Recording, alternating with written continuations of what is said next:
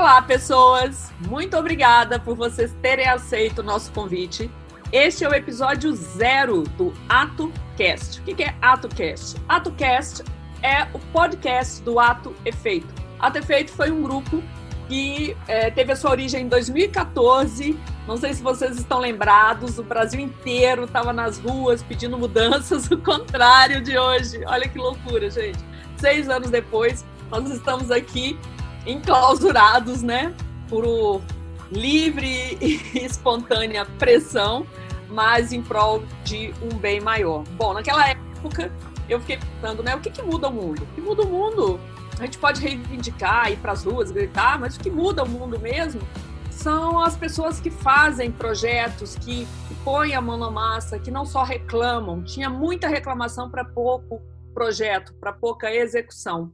Então, eu convidei pessoas que eu admirava, pessoas que estavam no mercado, com competências bem distintas.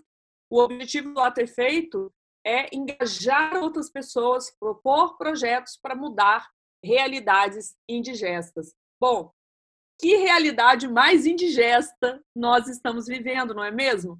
Então, a gente teve a ideia de reativar o ato efeito, mas agora num formato mais leve e que é possível à distância, que é a criação de conteúdo de áudio. Mas não é só isso.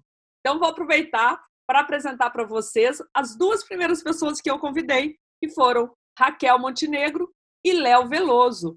Tudo bem, Raquel? Tudo jóia, Denise. Muito obrigada pelo convite. Estou super animada com essa nova etapa do AT Feito em formato de podcast. Maravilhoso, mas não é só podcast, né, Léo? Isso mesmo, Denise. Tudo jóia, pessoal? É um prazer estar aqui. A gente vai ter um podcast, mas também vai ter um Instagram e um site. Daqui a pouco eu conto um pouco mais sobre o site. Maravilha. Tanto Raquel quanto Léo são designers, eu também sou designer, e a gente tem o Ato Efeito tem como princípio, né? Embora lá nem todos sejam dessa área, é um grupo bem é, multidisciplinar. A nossa metodologia é design thinking. O que, que isso significa? O design thinking foi bem é, descaracterizado nos últimos anos, né? Até banalizado. Mas essencialmente um designer, ele nunca pensa que o copo está meio vazio. Ele tem um olhar otimista sobre as coisas. Isso é algo que esse grupo traz para vocês que estão ouvindo. A nossa proposta com esse podcast é trazer caminhos, é trazer uh, reflexões, luz, inspiração para vocês um, passarem por essa crise da melhor forma possível, pensando que a crise da, da saúde vai passar, depois, claro, vai ter uma crise financeira, mas tem algo muito maior que são as oportunidades que estão aí.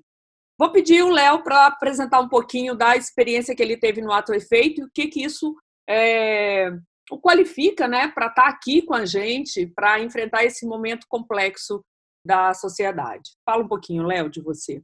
Então, Denise, eu lembro que em 2014, mais ou menos, eu estava nos primeiros períodos da faculdade e um professor, na época o, é, era o Júlio Alessi, ele me fez um convite para participar do Até Feito. E eu falei, tá, vai ser um coletivo com pessoas que vão ter várias é, habilidades, podem me ensinar bastante coisa. Eu falei, bora lá. E quando eu cheguei foi muito legal porque eu vi que era muito mais do que isso, assim eram de fato um time com muitas pessoas, mas eram pessoas com várias é, capacidades e de várias áreas diferentes. E eu lembro do Luiz, que era um jornalista, e tinha Elo, é, que ela é formada em letras, e assim, ela é uma comunicóloga muito boa, e foi bem legal nesse momento, porque, assim, até então na faculdade eu estava com uma experiência muito rasa em projetos e no mercado também. E aí, já como uma primeira causa, é, trabalhar com o sistema prisional brasileiro foi, assim, de uma valia muito grande e de fato ter contato com um desafio complexo é, fez uma diferença muito grande, tanto na expansão desses horizontes, na hora de projetar e para ganhar uma bagagem também, que é uma coisa que me diferencia bastante hoje. Então, assim, é, sem sombra de dúvidas, o ter feito foi aí um trampolim super interessante para minha carreira. É, foi um laboratório, uma escola, um laboratório, né?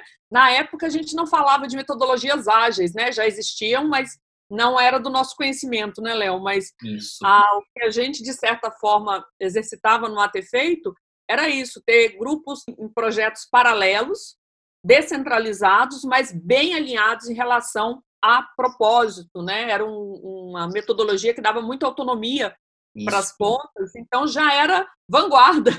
Totalmente. Eu estava pensando nisso outro dia, Léo. Você concorda, Rachel, que a gente já fazia o ágil e design thinking lá no AT Feito? Super, e a gente era uma equipe super disciplinar, né? Que é parte do, né, do, do Agile também, é você ter equipes multidisciplinares, né? Então, assim, foi muito incrível. E o melhor de tudo era que o QG era lá em casa, né, gente? Com muito lanche. A melhor parte era essa, na verdade.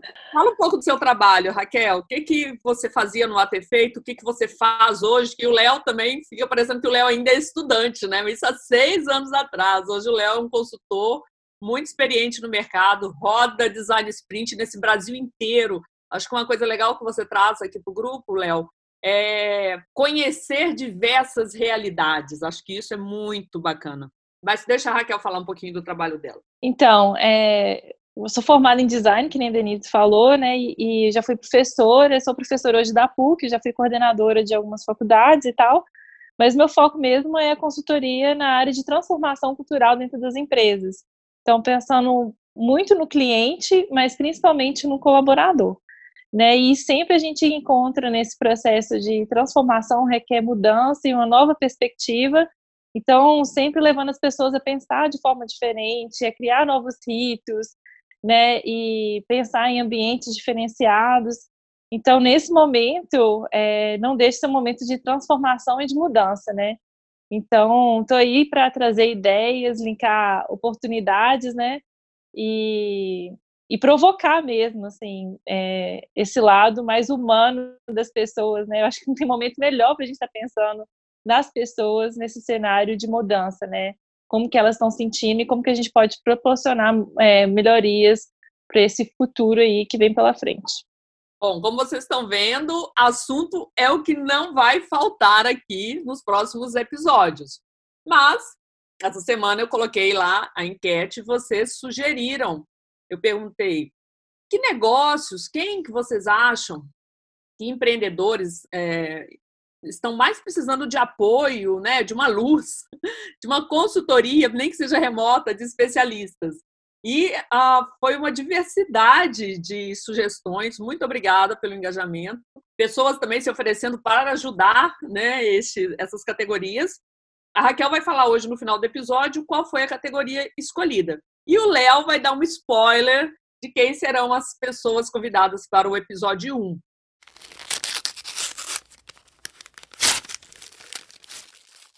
Léo, fala então agora um pouquinho da sua experiência rodando o Brasil, que tipo de negócio você tem auxiliado, que tipo de é, processos você tem facilitado? Legal, Denise. Nos últimos dois anos eu viajei bastante o Brasil para poder facilitar esse tal de design sprint. Tá tão famoso, tá tão usado e funciona muito bem. Como que funciona isso? É basicamente você levar um time multidisciplinar para uma sala fica lá dentro de três ou de quatro ou de cinco dias, depende de qual é a agenda que a gente utiliza. Mas basicamente é ter uma entrega de valor no final desse prazo. Existe um problema, o time vai estar tá, é, fazendo uma imersão dentro daquele problema e aí já propõe algumas soluções de cara. Logo que essas soluções elas aparecem, a gente escolhe uma solução e prototipa essa solução. A gente cria ali um protótipo para poder testar no final com pessoas de verdade certo? Com um público fiel para testar com pessoas de verdade, com ali um público que de fato vai estar tá usando aquele seu serviço, então aquele seu produto. E aí eu tive a experiência é, de facilitar sprint na Paraíba, é, eu também fui para Rondônia, também fui para Roraima, são vários estados aí. Eu fui pelo SESI, é, que eu fui pelo Departamento Nacional lá de Brasília. Foi muito bacana porque eu tive contato com várias indústrias. Conheceu o Acre, Léo? O Acre não. Ainda não, acho que foi um dos poucos que eu não conhecia. Mas assim, de norte a sul, de leste a oeste, eu já conheci algum estado desse Brasil já. Fantástico, um abraço para todo mundo que está nos ouvindo aí. A gente tem tanto orgulho, né, dessa, dessa cultura tão rica nossa, né, Léo? Algumas coisas que a gente vai falar, a nossa base, gente, é Belo Horizonte, mas obviamente a gente vai se conectar com pessoas do mundo inteiro. E muita coisa que a gente vai falar aqui é, vai ter aplicação local e outras não, não é? E eu vou explicar como é que vai funcionar a nossa dinâmica, Léo, até para as pessoas, e vocês complementam, né, se vocês acharem que, que não está claro, até para as pessoas já irem, à medida que escutam a gente falando, já sei que elas vão querer participar, porque só de abrir lá a enquete, ah, muita gente me procurou lá no, no, no direct falando: olha, eu quero fazer parte disso de alguma forma. Podemos? Vamos lá. Começa sempre com a nossa base é o Instagram. Então, começa no Instagram, a gente coloca uma enquete, como foi essa semana. Que negócio, que empreendedor, quem está precisando de uma ajuda de especialistas nesse momento? Depois a gente leva esse desafio, cada episódio é dedicado a um desafio. A gente leva esse desafio para um grupo lá no WhatsApp, que é o grupo dos Outsiders. Outsiders é o nome que eu dou a uma pessoa que tem um pensamento crítico, que tem um pensamento estratégico, que é atualizada, atuante no mercado, mas ela não é daquele, é, daquela categoria, daquele segmento que está sendo problematizado. Então, por exemplo, é alguém da saúde, então eu vou trazer uma pessoa da construção civil. Isso no design thinking, nos processos criativos, é, é feito, é usado para tirar uns, um pouco dos vieses, minimizar um pouco dos vieses cognitivos.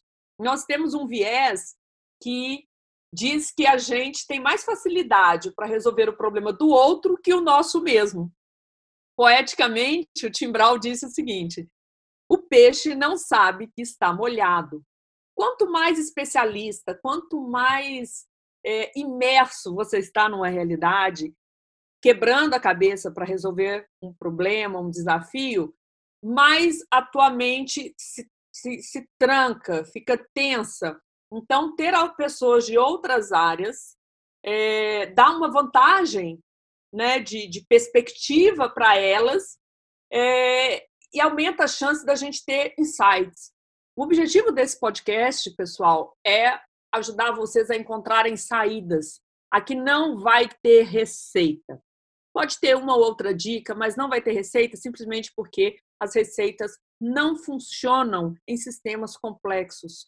Pode ser que a gente grave um, episódio só para entender melhor o que é lidar com essa complexidade que a gente fala muito, mas eu acho que entende pouco.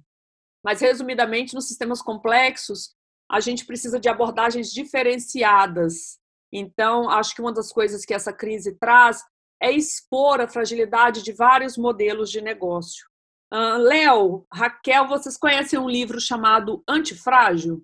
Não. Conheço, é enorme, né? Quase mil páginas. É, quase mil páginas. E eu acho legal porque o Nassim Taleb, ele é uma das pessoas que eu admiro, leio muito. É, e na verdade, faz parte de uma trilogia em que ele lida com sistemas complexos. Mas só para trazer o um conceito que é interessante, ele fala que alguns negócios, algumas pessoas, algumas empresas, que elas prosperam no caos. Ele criou esse conceito antifragilidade para dar nome a esse tipo de empresa. Interessante, né? É difícil entender que coisas podem prosperar no caos, não é? Nossa, ainda mais hoje, quando a gente está literalmente no meio do caos, né? Mas... Mas... a gente sabe que tem uma esperança, né? Não, e mais que isso, né, Raquel e Léo, me dá exemplos aí de empresas que vocês estão percebendo que estão ganhando dinheiro nesse momento, estão trabalhando e estão, na verdade, eh, toda essa conjuntura favoreceu esses negócios. Sim. Mas principalmente a empresa de papel higiênico, né? A gente ainda não entendeu por quê, mas papel higiênico, com certeza, esse pessoal deve estar muito feliz, né? De álcool gel, álcool gel também, máscara. Mas Gente, assim, agora. Eu recebi, eu, completando a Raquel, né, desses dois aí, é, eu recebi um e-mail do da Google falando, colocando a plataforma dela à disposição, se eu quiser gravar uma, fazer uma, uma videoconferência e gravar e comunicar para mais de 100 pessoas, tudo bem. Ou seja, uma das coisas positivas de toda essa crise é a inclusão digital, vai ser a compreensão de que dá sim para fazer teletrabalho, que a educação à distância veio para ficar, mas tem que ter infraestrutura. Vocês acham que depois disso a transformação digital das empresas vai se acelerar ou vai recuar, Léo? Sombra de dúvida, Denise. Eu acho que é, assim, esse contexto ele já está dando uma acelerada imensa em diversas empresas. Então, assim, tem vários é, comércios e segmentos que não tinham uma presença no digital e no Instagram e não tinha é, as ferramentas para trabalhar de um modo remoto. E aí, assim, em uma semana, todo mundo teve que se adequar. Ainda está precisando se adequar. Eu acho que sim. É, eu não digo nem depois disso tudo. Eu acho que ao decorrer disso tudo, muitas empresas elas vão se adequar e elas vão ter uma presença muito maior no digital. Sem dúvida. Ao mesmo tempo, né, a, eu e a Raquel, a gente gosta muito de, de falar, né, a nossa consultoria é uma consultoria que parte do humano e chega no humano. Ela é totalmente centrada, orientada, focada em gerar valor para o ser humano. O que a gente vai ver nesse final, e a gente já está percebendo, é entender que tem coisa que não pode ser à distância, tem coisa que não é substituível, não é? Que a tecnologia pode ajudar, mas não substituir. Então, a gente vai ver uma valorização também do afeto, do contato físico ou não? O que você acha, Raquel? Então, Denise, depois da crise, por mais que tenha desafios de, de, de workout, né, de fitness online, tem desafios de dança e tudo mais, a gente vai dar mais valor ainda de fazer isso presencialmente, né? É, além disso, também, o, rever também como que a gente trabalha, interage com as pessoas, eu acho que a gente a questão da comunicação não violenta, eu acho que a gente vai é, desenvolver de uma maneira assim, quase que intuitivamente, né, dando valor mesmo assim às pessoas e pensando muito mais nas nossas ações, assim, no impacto que elas geram, assim. Eu acho que se a gente não mudar durante esse processo, é, a gente vai ter passado por esse processo em vão. Então, nossa, espero que a gente possa aprender muito com isso e aplicar em todas as áreas da nossa vida mesmo, assim, daqui para frente. Excelente. Ah, é bom falar também, gente, que o nosso propósito aqui não ser adotar a postura de coaching, nada disso, é trazer realmente exemplos, coisas práticas, é, reunir evidências de negócios que estão prosperando, se reinventando e coisas práticas, acionáveis para vocês fazerem, tá? No decorrer da crise e após também. É, vamos falar um pouco é, como é que foi as que, que, que, negócios que foram indicados, Raquel, lá na, na enquete. Pessoal, é bom também deixar claro que o nosso objetivo é ser bem pragmático aqui com os convidados que a gente vai trazer, é discutir negócios, estratégias de negócio, não é da receita de bolo, mas é também não ficar só no motivacional, trazer evidências de empresas como as que o Léo falou, que já estão prosperando, que o que, que elas têm de diferente, o que, que a gente precisa repensar. De repente, todo esse processo de clausura é também para repensar um pouco modelos de negócio, abordagem, experiência do cliente, experiência dos fornecedores, né? a experiência dos seus colaboradores. Então, vou dar um exemplo para vocês que me vem muito assim à mente esses dias, que é a origem do é, cachorro quente, né? um sanduíche mundial, mundialmente famoso. Cachorro quente surgiu e a gente espera que isso aconteça aqui ao ouvir as dores de um negócio, que de repente você possa perceber competências que você tem e fazer parcerias com esse negócio que você nem imaginava. Foi o que aconteceu com o cachorro quente. Uma pessoa produzia salsicha, salsicha, simplesmente, e a outra produzia pão. Ok, dois negócios no mesmo né, segmento alimentação, porém dois negócios distintos. E aí a pessoa que vendia salsicha estava com um problema. Como é que ela ia entregar a salsicha para a pessoa? Então falaram: ah, você pode dar num guardanapo, você pode dar num saquinho de plástico. Hoje tem os saquinhos para cachorro quente, mas lembra? Pensa quando isso surgiu, né? Esse sanduíche é uma, uma coisa muito antiga, bem arraigado na, na cultura americana. E aí, de repente, tem essa outra pessoa que queria vender pão, mas o que, que eu posso diferenciar o meu produto? Todo mundo vende pão, pão existe desde que o ser humano existe. Então, eles tiveram a ideia de vender a salsicha dentro do pão. Nesses momentos de crise, gente, momentos de rupturas também, de tanto de tecnologia, como a Raquel falou, ruptura também na forma de pensar, no comportamento, valorizar o que realmente importa. É hora da gente pensar que competências a gente tem, que competências o nosso negócio tem, que podem ser associados a outros negócios e criar uma terceira resposta. Essa é uma característica do design thinking. Design thinking ele é conhecido pela lógica abdutiva, que diz: e se? Que resposta nova eu posso ter para isso? Bom, acho que já deu para entender que o que, que vem pela frente nesses próximos episódios. Amanhã a gente vai gravar o episódio 1 e a Raquel vai falar para nós quais foram as algumas categorias que apareceram muito lá na nossa enquete. Fala aí, Rachel. Então, tivemos mais do que 20 categorias, né? Mas todos têm muito a ver com questão de pequenos negócios, né? Principalmente. Lógico que apareceu a questão da indústria, construção civil, mas muito o que mais apareceu foi em relação a mercados de luxo, tipo móveis e moda.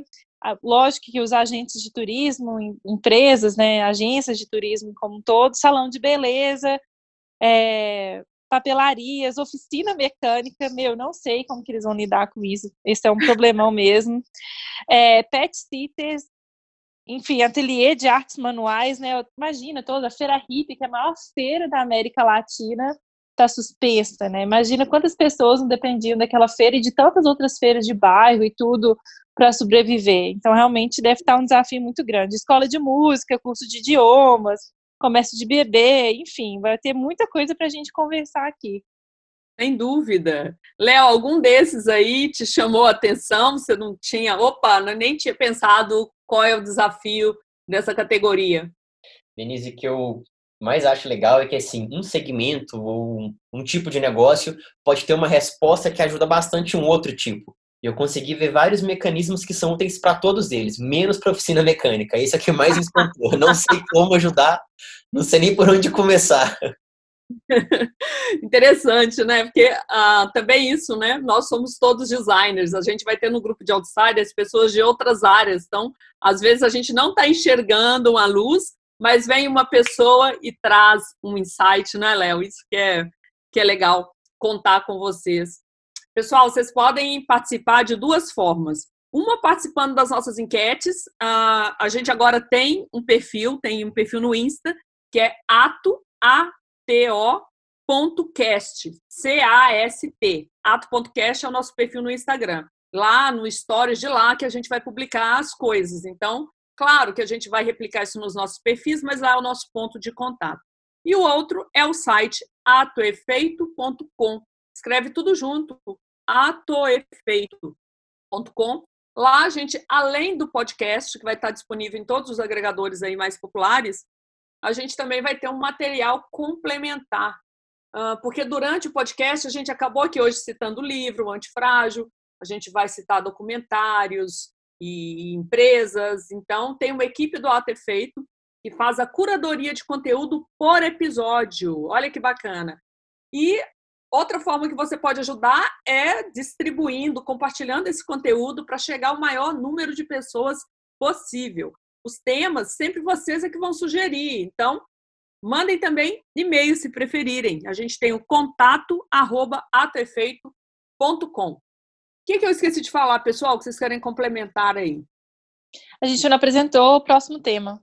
Isso. Então, tarará! qual foi então o tema escolhido pelos nossos seguidores, Raquel? O tema da vez, o primeiro de todos, é cabeleireiros. Salão de beleza e cabeleireiros. Exato. E a gente vai estender para barbearias, né? Porque é afim. E, Léo, você tem aí um spoiler de quem vai estar com a gente no primeiro episódio? Tenho sim, Denise. Eu tive, eu tive a chance de trabalhar é, no site dele em 2014 na Quartel Design. Eu era um desenvolvedor. Ah, e quem vai participar é o famoso Barba, Cabelo e Bigode. Ele Uau. foi barbeiro de jogadores de futebol em 2014, na época da Copa do Mundo aqui em BH. E é o seu Elias, seu Elias é empreendedor, seu Elias é um barbeiro e ele tem diversas iniciativas super interessantes, tanto no site, no mundo digital e no mundo fora também do digital. Ele trabalha com cursos e com eventos, ele escreveu um, um livro há pouquíssimo tempo, vale a pena conferir.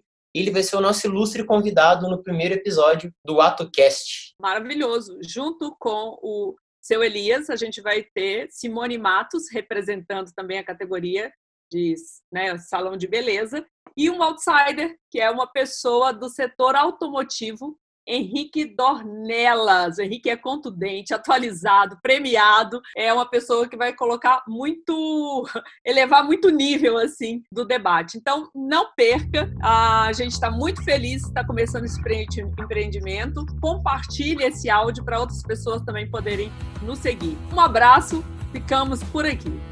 Tchau, gente. Valeu. Até a próxima. Tchau, tchau, pessoal. Até o próximo episódio.